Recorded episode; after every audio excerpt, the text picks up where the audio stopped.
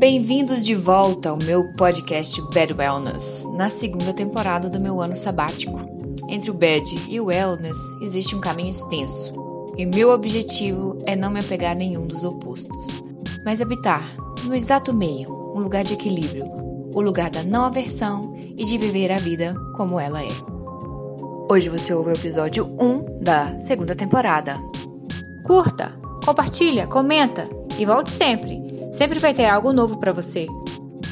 No episódio final da primeira temporada, eu abri meu coração para vocês. E espero que vocês tenham percebido a vocês mesmos com honestidade desde então. A vida não é mesmo parecida em muitos aspectos entre nós? Espero também que vocês tenham observado um comportamento típico que eu adotei em fugir das situações de sofrimento. Eu abandonei a pesquisa científica depois de uma decepção e o sofrimento atrelado a ela. Eu abandonei a educação após uma decepção e o seu sofrimento. E abandonei o meu emprego após muitas conquistas, mas com a decepção de que as conquistas não aplacaram meu sofrimento. Sofrendo, eu decidi parar.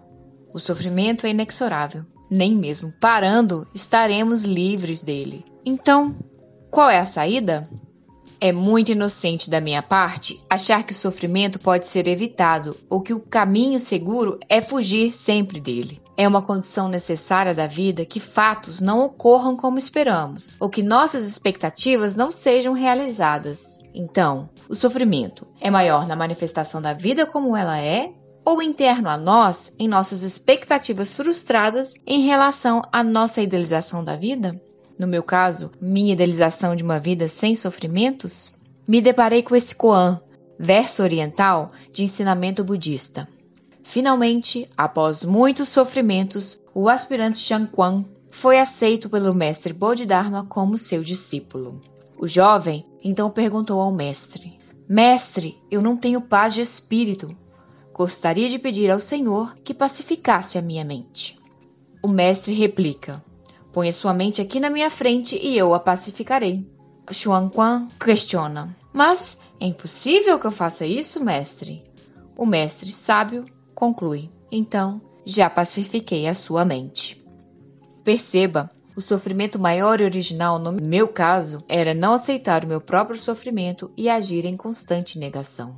O caminho é exatamente o oposto: contemplá-lo, entendê-lo e processá-lo de forma a privilegiar uma visão interna e salutar da vida, dos fatos e das minhas expectativas.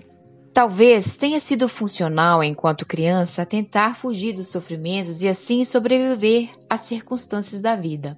Enquanto adulto, esse modelo mental aprendido já não funcionava mais e criava uma forma de ver as coisas desadaptada da realidade, como ela realmente é.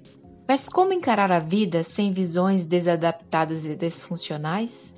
E se o sofrimento é uma verdade da vida, como lidar melhor com ele? Mestre de mim mesma, decidi retornar à posição de discípula e encarar a vida e ao sofrimento como realmente são, impossíveis de se fugir.